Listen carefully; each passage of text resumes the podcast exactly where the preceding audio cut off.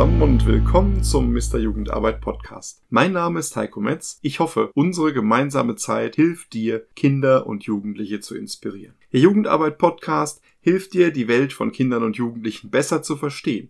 Hier bei uns bekommst du Motivation, Ideen und Hilfe rund um deine Jugendarbeit. Schön, dass du heute dabei bist.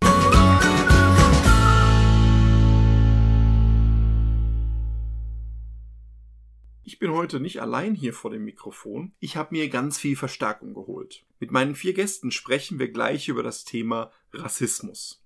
Sie sind alle vier sozusagen Experten und Expertinnen für das Thema. Ihr Lieben, schön, dass ihr hier seid, dass ihr euch Zeit nehmt und überhaupt über so ein anstrengendes Thema mit uns reden mögt. Sagt doch kurz selber mal, wer ihr eigentlich seid. Hallo zusammen, mein Name ist Esther Dimande, ich bin 31 Jahre alt und arbeite in Marburg als Referentin für Öffentlichkeitsarbeit. Hallo, äh, mein Name ist Paul Dimande, ich bin 32. Ich arbeite hier als äh, Fotograf und Videograf. Und wie ihr euch vielleicht denken könnt, sind wir beide verheiratet und wir haben einen kleinen Sohn, der ist drei Jahre alt. Hallo, mein Name ist Deiner Hirsch. Ich äh, bin 45 Jahre alt und wohne mit meinem Mann Alexander hier in Marburg mit unseren drei Kindern. Ich bin Alexander Hirsch. Ich bin 44 Jahre alt und Pastor.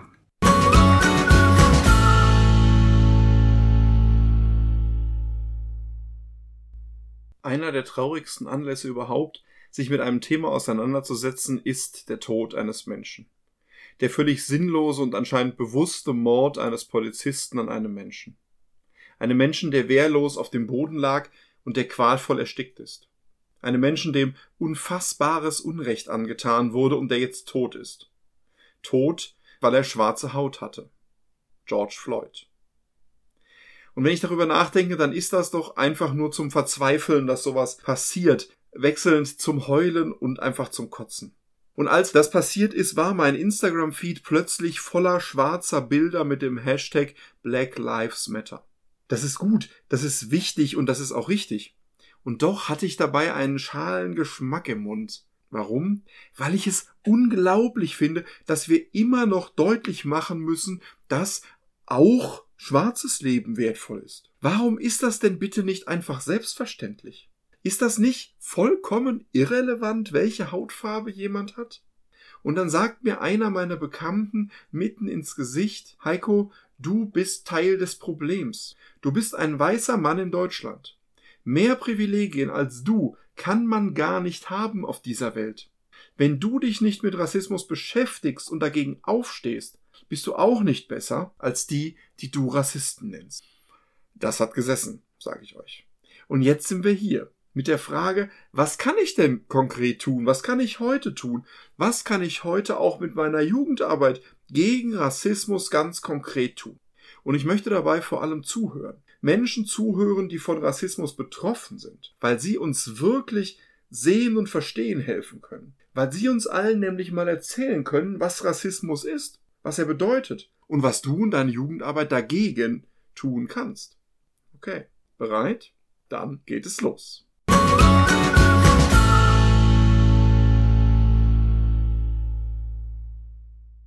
Wenn ihr jetzt an die Ereignisse rund um den äh, Tod von George Floyd zurückdenkt, wie habt ihr das erlebt, den Tod und die Zeit, die Diskussion, alles was danach passiert ist bis jetzt?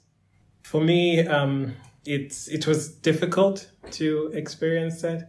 Not only because of George Floyd's death, but because of how numb we have become as a society to what people of color are going through. I felt a sense of helplessness because this has been happening so many times. And people that have been committing these crimes, I'll call them crimes because that's what they are, have been walking away scot free. And in in another sense, I also felt a sense of of fear because I I, I felt like um, there wasn't any justice that was going to be served on these people and because no justice would be served i would be living in a society whereby things like these could be okay and uh, at the same time not be able to uh, live my life as a black as, as as a person but as a black man who has to fear white people and not just white policemen, but just white people in, in general. I think what's happening right now with uh, the discussions with George Floyd is a good thing, but um, I believe that uh, there's more to be done. Not only white people, but us as black people are responsible for. I'm not yet at a point whereby I can really accept that uh, we are in a just system, and I just wish that we could have uh, much more of a better response to not only George Floyd, but to everything that's happening to people of color everywhere. Eine Erinnerung, die sich mir eingebrannt hat, war, also wir haben drei Jungs, wie Deiner gesagt hat, die sind sieben und zwölf und 15 und sind schwarz. Und ich habe den beiden Großen nicht das Video gezeigt, aber ein Foto, auf dem man sieht, wie dieser Polizist auf dem Hals von George Floyd kniet. Ich habe noch nie so ein Entsetzen in den Augen von, von meinen Söhnen gesehen, als sie dieses Bild angeschaut haben und versucht haben, irgendwie zu verstehen, was sie da sehen. Ich habe das Video gesehen, äh, leider. Es hat mich auch nachhaltig und langfristig begleitet, äh, auch in Albträumen und Ähnlichem. Aber jetzt ist das ja eine Geschichte, die in Amerika passiert ist. Ist das denn was, was uns in Deutschland überhaupt betrifft? Gibt es das überhaupt in Deutschland, Rassismus? Ich denke, das betrifft uns durchaus hier in Deutschland, weil wir Menschen sind. Menschen befinden sich überall auf der Welt. Das, dieses Problem oder gibt es dieses Phänomen in Deutschland? Ich denke, das ist vorhanden. Ich glaube, es ist zu sehen im Sport, im Alltag, in den Medien und ich befürchte, das ist auch ein Stück weit eingebettet mhm. in der mhm. Gesellschaft. Aber was heißt das konkret? Also, wie erlebt ihr denn Rassismus selber? Und wie erleben das auch eure Kinder? Also ich kann ein Beispiel erzählen, das für mich ziemlich viel von dem ausdrückt, was ich Alltagsrassismus nenne. Ich war auf einem christlichen Leitungskongress zusammen mit meinem Sohn, ohne meinen Mann allerdings, und hinter mir saß eine Frau, die hat uns eigentlich den ganzen Tag schon beobachtet und kam dann zu mir und meinte wörtlich, entschuldigen Sie, darf ich Sie fragen, in welcher Beziehung Sie zu diesem Kind stehen? Und äh, selbst wenn ich das erzähle, wird mein Puls schneller. Dann ähm, habe ich gesagt, ja, das ist mein Sohn. Und dann meinte sie, ach so, ja, angenommen, oder? Und ich drehte mich um und habe gemerkt, wie so eine komplette körperliche Reaktion in mir abgelaufen ist, als hätte sie mir tatsächlich mit voller Wucht gegen das Schienbein getreten. So habe ich mich gefühlt und dann dachte ich, warum bist du jetzt so wütend? Was ist los mit dir? Und ich kam zu dem Schluss, dass es daran liegt, dass mir ganz klar kommuniziert wurde, dass es für sie unvorstellbar war, dass mein Sohn mein Sohn sein konnte, weil er eine dunklere Hautfarbe hat als ich. Und ähm, ja, nach dem nächsten Vortrag kam sie dann wieder zu mir und meinte, ja, es tut mir leid, ich habe gemerkt, das war dir unangenehm, aber ich war nur neugierig, tut mir leid, dass ich so neugierig war. Und dann war ich relativ froh darüber, dass ich so klar äh, antworten konnte und habe dann gesagt, du Neugier ist nicht das Problem. Womit ich wirklich ein Problem habe, ist, wenn jemand von vornherein davon ausgeht, dass mein Sohn nicht mein Sohn sein kann aufgrund seiner Hautfarbe das hat leider nicht zu einer Veränderung geführt von ihr aus, sondern sie meinte dann nur so, ja, aber mein Mann arbeitet auch mit Pflegefamilien, da war das für mich irgendwie naheliegend und ich bin doch nur neugierig. Dann habe ich es nochmal wiederholt und nochmal gesagt, Neugier ist nicht das Problem. Eine echte Frage hätte ich auch gerne beantwortet, aber die Antworten waren schon fest bei, bei, diesen, bei dieser Ansprache. Und das ist, glaube ich, das, was mich am meisten geärgert hat. Und dann ging es leider noch weiter und dann meinte sie, ja, eine Freundin oder Bekannte von ihr hat auch ein, äh, so ein Kind aus so einer Beziehung. Und äh, das war dann natürlich der nächste Tritt. Was, was weiß sie denn schon über meine Beziehung? Und was ist bitte schön so ein Kind? Und ähm, meinte dann aber gleich noch lächelnd zu mir und wirklich in aller Liebe, also sie, sie strahlte, war nett und fröhlich darüber und meinte, ja, äh, aber die ist ganz süß und hat auch so schöne Haare, ja. Und für mich war damit irgendwie alles äh, oder ein ganzes Spektrum an den Vorurteilen abgedeckt, die ich als rassistisch empfinde. Also dieses, eine weiße Frau kann kein Kind mit dunklerer Hautfarbe haben. Wenn, dann war es ein Unfall, eine Affäre oder noch was Schlimmeres. Jedenfalls übernimmt der Mann keine Verantwortung. So eine Beziehung, ja, was soll das denn sein? Aber eigentlich, ja, sie sind ja ganz süß. So.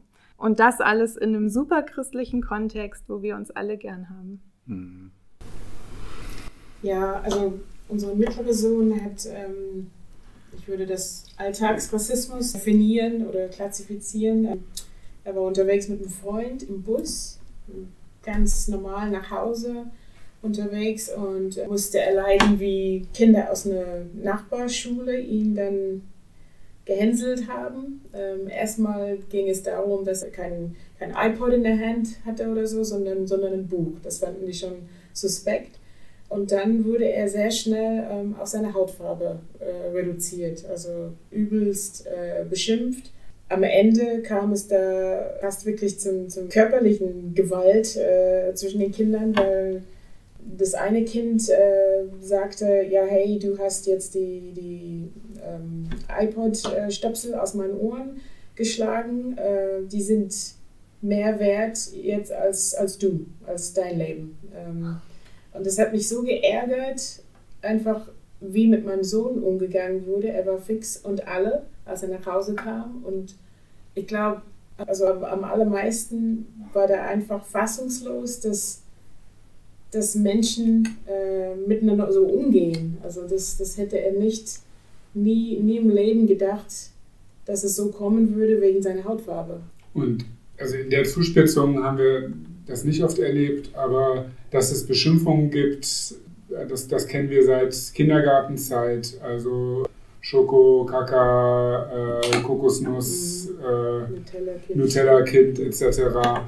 Äh, geh wieder zurück, wo du hergekommen bist. Also das, das kennen die. Yeah, part of my struggle is that uh, I sometimes feel like uh, um, I'm only reduced to just the way I look and not what I'm capable of.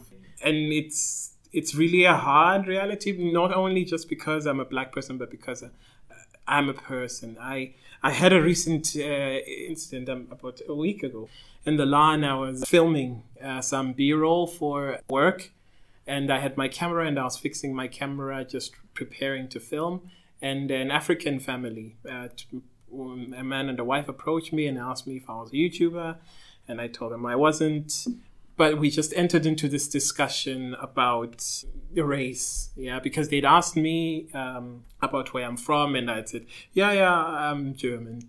And they look at me in a weird way you know and think you you can't be german you're black. Yeah and this is how we entered into this discussion.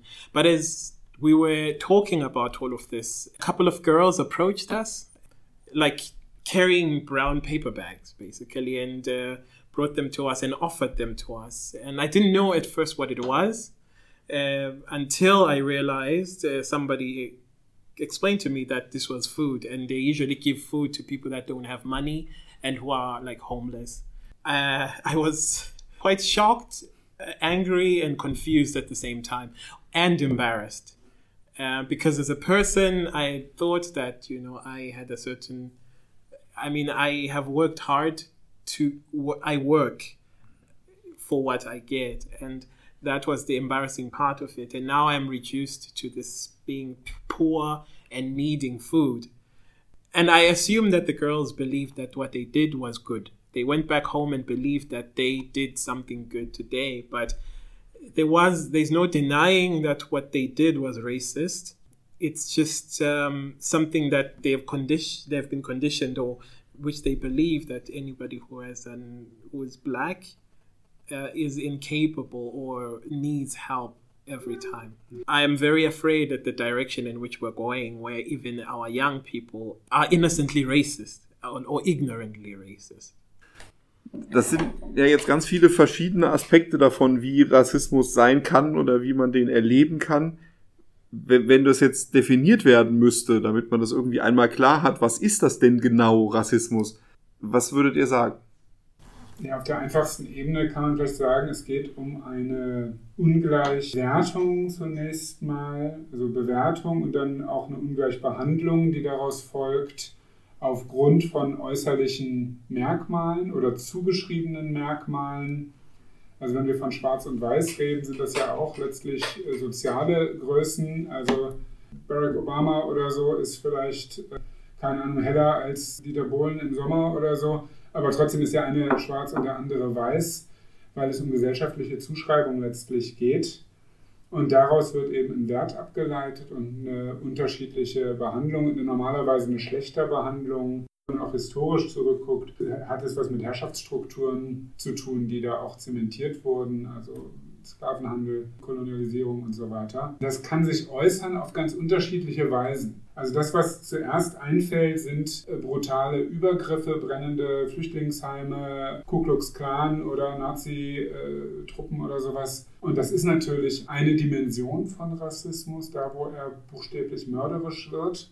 Das Problem ist, wenn wir dann über rassistische Muster oder Denkweisen oder so reden, ist das die einzige Assoziation und dann wehren sich Leute und sagen, ja, aber ich bin doch kein Nazi. Aber es gibt viel, so viele subtilere Formen und wir haben schon ein bisschen was auch hier gehört. Also eben, es geht um Ungleichbehandlung. Also, wenn du weißt, wenn du, wenn das Kind schwarz ist, kann das nicht von einer weißen Mutter sein. Oder wenn du nicht weiß bist, kannst du kein Deutscher sein oder zumindest kein richtiger Deutscher, was immer das sein soll. Es können auch positive Zuschreibungen sein, vordergründig. Also, die Haare sind so hübsch und du kannst bestimmt gut tanzen und äh, sonst was. Ist letztlich auch wieder eine Reduzierung auf die Äußerlichkeiten. Also, du kannst dann nicht gut tanzen oder schnell laufen, weil du hart trainiert hast, sondern weil du das halt im Blut hast. Also da gibt es vieles so auf dieser Ebene von Alltagsrassismus, äh, was, wo der Einzelne sich gar nicht böse rassistisch fühlt, wo das nicht mit einer Intention ist zu verletzen, sondern vielleicht sogar nett gemeint, aber es hat trotzdem die Wirkung, dass es ausgrenzt. Dem zugrunde liegt noch eine tiefere Ebene. Das sind die Bereiche, wo wir von systemischem oder auch strukturellem Rassismus reden. Also ganz tiefliegende Überzeugungen auch. Also ein Kind mit dieser Hautfarbe kriegt wahrscheinlich keine Gymnasialempfehlung.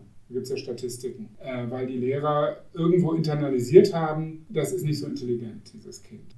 Oder ja, ein äh, Schwarzer kann doch kein Polizist sein. Äh, sind wir bereit für einen schwarzen Präsidenten oder, oder so? Diese Fragen. Wichtig dabei ist zu verstehen, dass der Einzelne das oft gar nicht wahrnimmt für sich, das auch weit von sich weisen würde, aus reinem Herzen, ich bin doch kein Rassist, und trotzdem eben in einer bestimmten Denkstruktur drin ist, die letztlich rassistisch ist. Das ist also es ist ja krass, wenn es so tief, tief drin sitzt in Gesellschaft und vielleicht auch dann in uns, weil wir so geprägt sind. Wenn das so ist, also wenn das so strukturell ist und ich es vielleicht gar nicht merke, dass ich mich so verhalte, sind das denn dann einfach alle Weißen? Sind die alle Rassisten? So, yeah, no. Saying all people are a certain kind of way is very dangerous if you are trying to implement or trying to help make change. So I don't believe all white people are racist. Yeah. I believe there are some white people that are racist and some of them don't even know that they are racist because of the way in which they have been conditioned and the way that they've been living in the system. I don't think this is the right question to, to, to ask, actually. I think the better question to ask is Are white people living in a racist system? Yeah, and is that system contributing to the way in which they behave towards people of color? Because to say that all white people are racist is counterproductive for not only white people, but for us as people of color. Number one, it will stop, it will make people afraid of us it and it will make people defensive of us. If you accuse someone of something that they genuinely believe they haven't done, they will do their very best to defend themselves. And if we broadly paint every white person as a racist, we're in danger of number one, making a huge number of white people who could genuinely be open to discussion become more defensive and not even allow for a genuine and open discussion about racism or about topics that have to do with discrimination and things like that. So I think we really just need to restructure the, the, the question. And I, I believe we are smarter than that. Hoffentlich.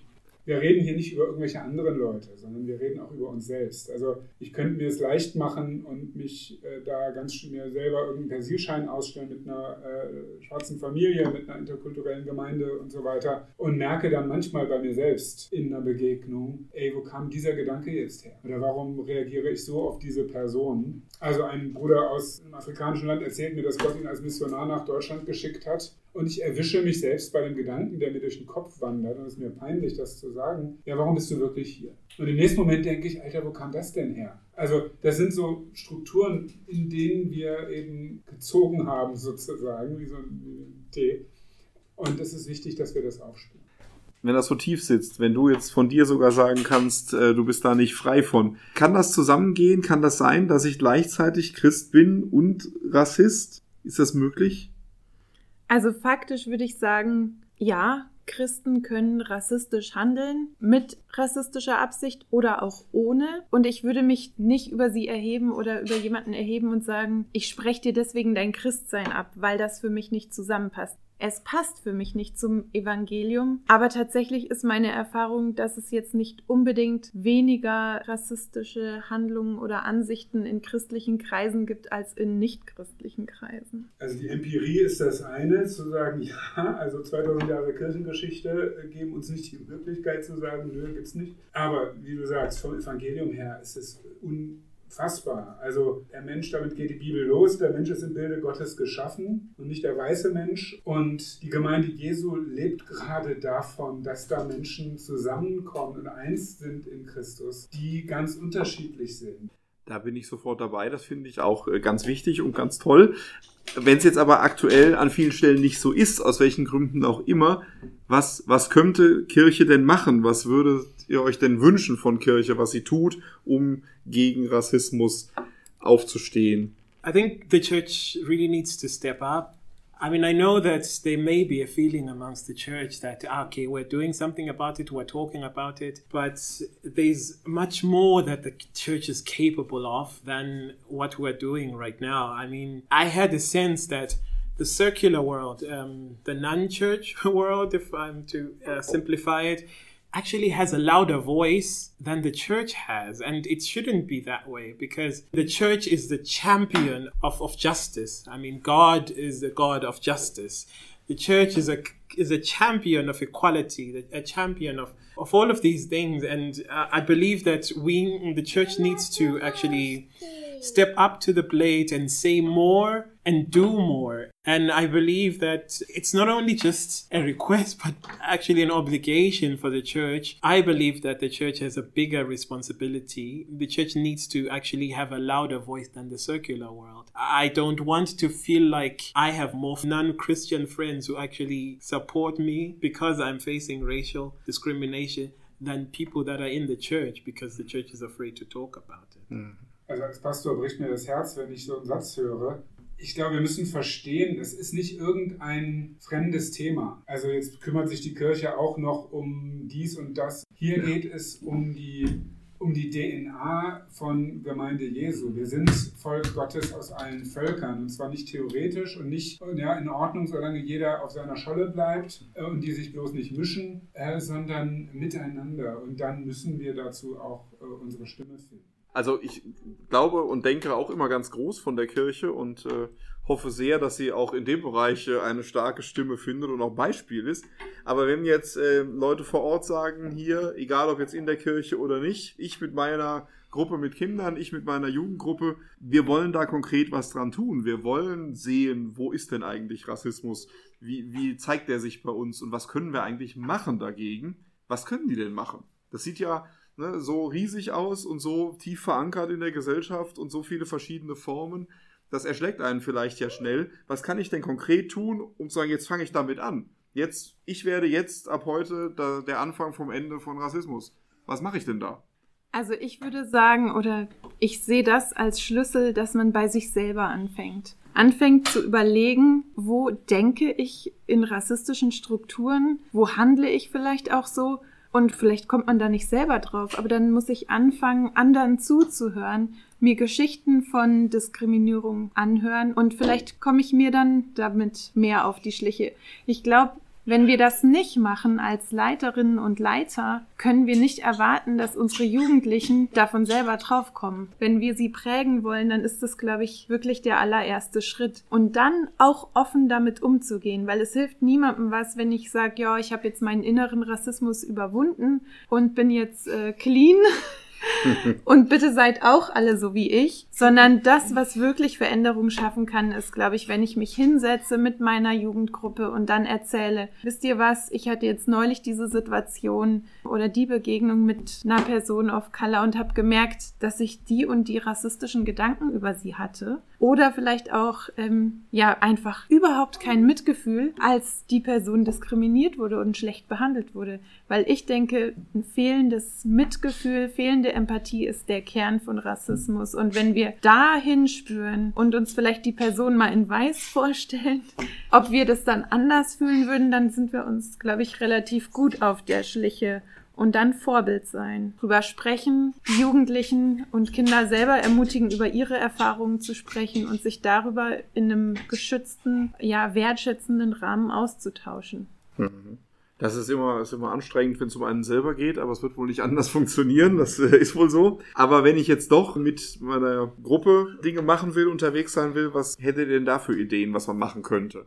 Mm, also ich glaube, es ist gut, Jugendlichen herauszufordern. Und ich denke, jede Jugendliche, jedes Kind sogar ab einem bestimmten Alter reflektiert schon mehr über sich selbst und weiß er oder sie will respektiert werden, dann würde ich wirklich herausfordern, bleib neugierig. Also ich glaube, es ist wichtig, wenn Jugendliche untereinander bereit sind, sich wirklich kennenzulernen und offen füreinander zu bleiben. Und nicht bei sich selbst dann hängen bleiben, sondern zu sagen, ja, okay, mit wem habe ich es jetzt vor mir zu tun? Was ist das für eine Person? Okay, die Kultur kenne ich vielleicht jetzt nicht oder ich bin da nicht so versiert, wie seine Sitten sind, aber vielleicht kann er oder sie mir was beibringen. Was kann ich dann auch entsprechend mit auf den Weg geben? Also ich glaube schon, dass jedes Individuum hat auch die Verantwortung, ähm, über den Tellerrand hinaus zu gucken. Und es darf oder kann eigentlich nicht, nicht früh genug anfangen. Deswegen würde ich wirklich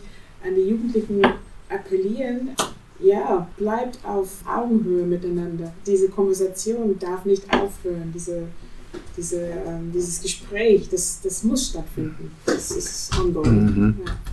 Zwischenfrage.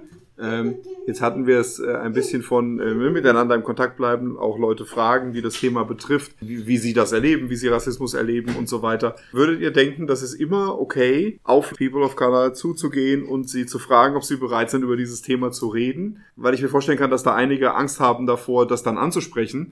Ist das im Grundsatz, glaubt ihr, das ist okay oder äh, ist das für viele vielleicht eher schwierig, da wollen sie nicht drüber reden oder wollen nicht immer auf dieses Thema reduziert werden oder sowas?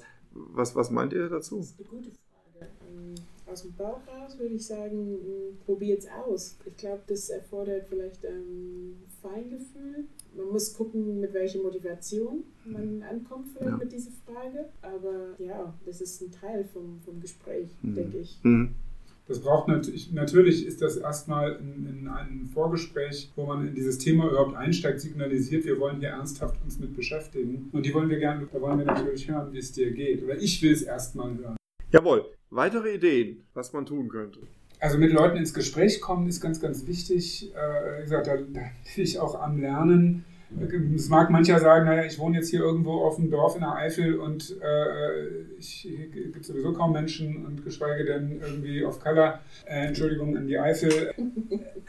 es gibt so viele Möglichkeiten heute, dass wir uns, dass wir einfach da lernen können. Ich gehe nochmal den Schritt zurück, zu sagen, okay, es geht immer bei den Leiterinnen und Leitern, bei den TeamerInnen los, dass ich erstmal verstehe, worum es überhaupt geht. Dass ich erstmal anfange, Empathie zu entwickeln oder weiterzuentwickeln. Und es gibt so viel gutes Material in den Medien, auf YouTube, in Podcasts und so weiter, wo einfach Leute erstmal erzählen von ihren Erfahrungen, wo ich Mut machen will, sich das anzuhören und zwar auch dann weiter anzuhören, wenn ich nicht einverstanden bin, vielleicht mit Kategorisierungen, die gemacht werden, wenn mir das zu radikal ist, wie die dann da über Polizisten reden oder was weiß ich. Einfach das mal aushalten und nicht sofort in die Defensive gehen. Ich erlebe das oft in sozialen Medien. Ich teile dann auch vieles, auch solche, gerade solche Erfahrungsberichte, die gar nicht erstmal irgendwas fordern und erlebe dann ganz viele weiße Leute, die sofort in die Abwehr gehen und das irgendwie entkräften wollen. Das ist genau das, was Menschen of Color dauernd erleben, dass ihnen ihre eigene Erfahrung abgesprochen wird. So, nee, das war nicht so gemeint, das hast du dir nur eingebildet.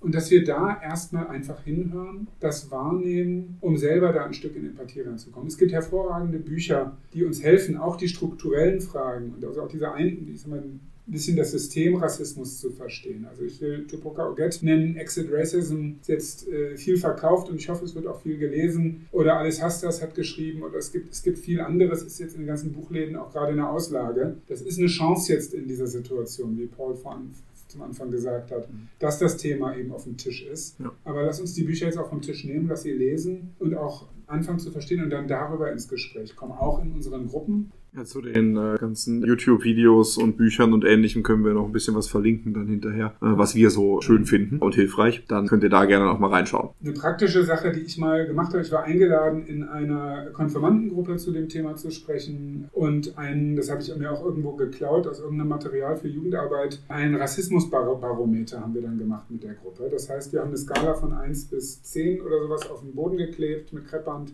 und hatten dann eine Reihe von Aussagen oder nacherzählten Begegnungen. Und die Jugendlichen sollten dann einstufen. Von 1 bis 10, ist das jetzt sehr rassistisch oder überhaupt gar nicht, einfach vom eigenen Empfinden. Das war also auch das ganze Spektrum drin, von wo kommst du denn eigentlich jetzt wirklich her, bis hin zu Beschimpfungen oder Gewaltausbrüchen. und dann sind wir mit den Jugendlichen ins Gespräch gekommen. Warum findest du das jetzt so schlimm oder warum findest du das nicht so schlimm? Und haben dann vielleicht die Situation noch ein bisschen erläutert, Beispiele gegeben. Und da habe ich schon gemerkt, okay, das, äh, da kam was rüber. Es geht darum, Empathie zu entwickeln. Wie geht es jemandem in so einer Situation? Und auch wahrzunehmen, es geht nicht jedem gleich. Du hast einen Kumpel, der macht das nichts aus, wenn du dieses Wort benutzt. Das heißt nicht, dass es okay ist, das jetzt bei anderen äh, zu benutzen. Mhm. Das waren jetzt alles Sachen, die sich ja um, um das Wahrnehmen bei sich selber, bei anderen drehen, das Verstehen, was ist überhaupt Rassismus und wie, wie wirkt das und was macht das mit Menschen. Wenn ich das für mich jetzt erkannt habe und denke, okay, ich kann einen Schritt weitergehen, ich kann mit meinen Jugendlichen einen Schritt weitergehen und will offensiv auch was dagegen tun, wenn ich Rassismus erlebe, mitkriege irgendwo, will dagegen wirklich aufstehen. Was würdet ihr denn dafür empfehlen? Was ist denn da wichtig und gut und hilfreich? Als ersten Schritt würde ich sagen, äh, geht mit offenen Augen durch die Welt. Dann kriegt man auch mehr mit, was im Bus passiert oder wer angeranzt wird oder anders behandelt wird, weil wenn es mich nicht betrifft, dann bekomme ich es nicht unbedingt mit, es sei denn, ich bin aufmerksam. Und dann, dann würde ich auf jeden Fall sagen, aufstehen, zu der Person, die jetzt diskriminiert wird, dazustellen und den Mund aufmachen und es benennen, was dazu zu sagen. In dem Moment, wo eine Person diskriminiert wird, fühlt sie sich meist sehr machtlos. Vor allem aufgrund dessen, dass in ganz, ganz vielen Fällen alle gucken, aber niemand etwas sagt und niemand dazukommt, niemand aufsteht und sie ganz alleine diese Ungerechtigkeit facen, dieser Ungerechtigkeit ausgesetzt sind. Und wenn ich ich mich dann dazu stelle und sage, Moment mal, bitte lassen Sie die Frau auch in den Bus einsteigen. Oder Moment mal, können Sie ihn bitte auch bedienen, ja? Dann hat das eine riesengroße Wirkung. Zum einen fühlt sich der diskriminierte Mensch dann nicht mehr alleine und gestärkt und zum anderen hat es auch eine Wirkung für alle anderen, die merken, ach so, ja, stimmt, man hätte ja was sagen können und vielleicht traue ich mich dann beim nächsten Mal. Toll wäre es natürlich, wenn äh, eine Mehrheit aufsteht, aber ich denke, wir müssen klein anfangen und wer weiß, vielleicht erleben wir diesen Tag noch, aber aber ehrlich gesagt, ich bin dankbar über jede Situation, wo sich jemand traut, was zu sagen. Und die Mehrheit fängt mit einem an. Wenn ja. Genau, das stimmt. Ja. Stimmt, als ähm, kleiner Nachtrag vielleicht zu der Geschichte ähm, von unserem mittleren Sohn, also da waren wir sehr berührt, er auch. Wir fanden am nächsten Tag, glaube ich, äh, nach diesem Vorfall ein, ein Zettelchen geschrieben von zwei Freundinnen, also zwei Mädchen aus seiner Klasse, die ihm einfach mal ja, Unterstützung zeigen wollten, Solidarität sozusagen. Ähm, da hatten die geschrieben, ja, es tut uns sehr leid, was passiert ist. Und wir haben überlegt, was wir tun könnten, also beim, beim nächsten Mal oder so. Hoffentlich äh, gibt es nicht im nächsten Mal, aber in der Situation war es natürlich sehr tröstend für unseren Sohnemann und für uns auch. Uns sind die Tränen gekommen, als wir das gelesen haben. Das ist ja allein beim Hören, finde ich das. Ja, kurz vor Tränen. It's very easy when you sit back at home and you listen to these discussions about racism and about discrimination and what people of color are, are, are, going through. And when you sit, you know, the law of nature is when you sit with some, when something sits for a long time, it starts to rot and it becomes poisonous and you have to throw it away. Don't sit and listen to this and just feel bad about racism because the danger of you doing that is that the more you hear about this and do nothing, the more you start to think, ah, you know, I've heard enough. I'm not racist, and you end up actually resenting the discussion because mm. you've heard so much about it and you're not doing anything mm. about it. It's the same thing. We're just sitting with something and it's wrong. And you have to understand that we are people as well. We are not like helpless. We're not victims. Yeah, we are just people experiencing discrimination and we just want that other people stand up with us. Of course, some amongst us are, are, are, bad people. There's bad, bad people on all spectrums. But please do not label all of us based on the few. In the same way that I do not want to label all white people as racists because of the few that are what I'm just saying and calling out people out there for is that try to stand up and do something about it because, like it or not, you do live in a privileged system that has been rigged in favor of white people. It's not your fault, and we are not accusing you and calling you bad people for it. It's just the reality we live in. We're just asking you in that privileged position to do something to try and have all of us somehow live in equal status. It makes one huge difference when I know that I'm sitting right next to you and without you even saying anything, I do believe that if somebody came to me and called me the N word, I know I won't be there trying to fight him mm-hmm. on my own. Mm-hmm this is all that we're calling for. So, mm-hmm. which is something you know that society needs to look at. That mm-hmm. you, you, it really has to be curious that mm-hmm you know, black people have gone through so much from slavery to apartheid to all of this mm. nonsense, and all we are calling for is justice. Get out there, people, and don't just sit and listen to podcasts and do nothing. Make racism uncool. Mann, Mann. Das ist ein, ein wirklich heftiges Thema. Aber es ist so unglaublich wichtig. Wir werden Rassismus nicht beikommen, wir werden ihn nicht uncool machen, wenn wir da nicht alle anpacken. Aber gleichzeitig sitzt du in deiner Arbeit mit Kindern und Jugendlichen an einer total einflussreichen Stelle. Du kannst einen riesigen Unterschied machen. Du kannst mit dafür sorgen, dass du, dass deine Kinder und Jugendlichen der Anfang vom Ende von Rassismus sind.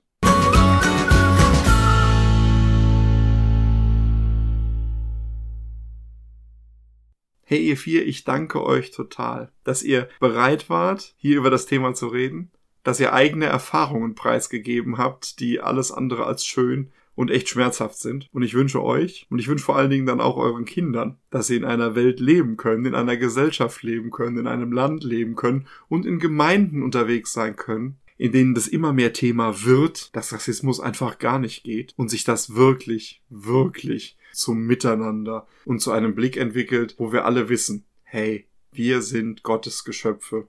Gott hat uns alle gleich lieb. Wir sind alle gleich gut, gleich toll, gleich schlecht. Wir sind Menschen. Und so wollen wir miteinander leben.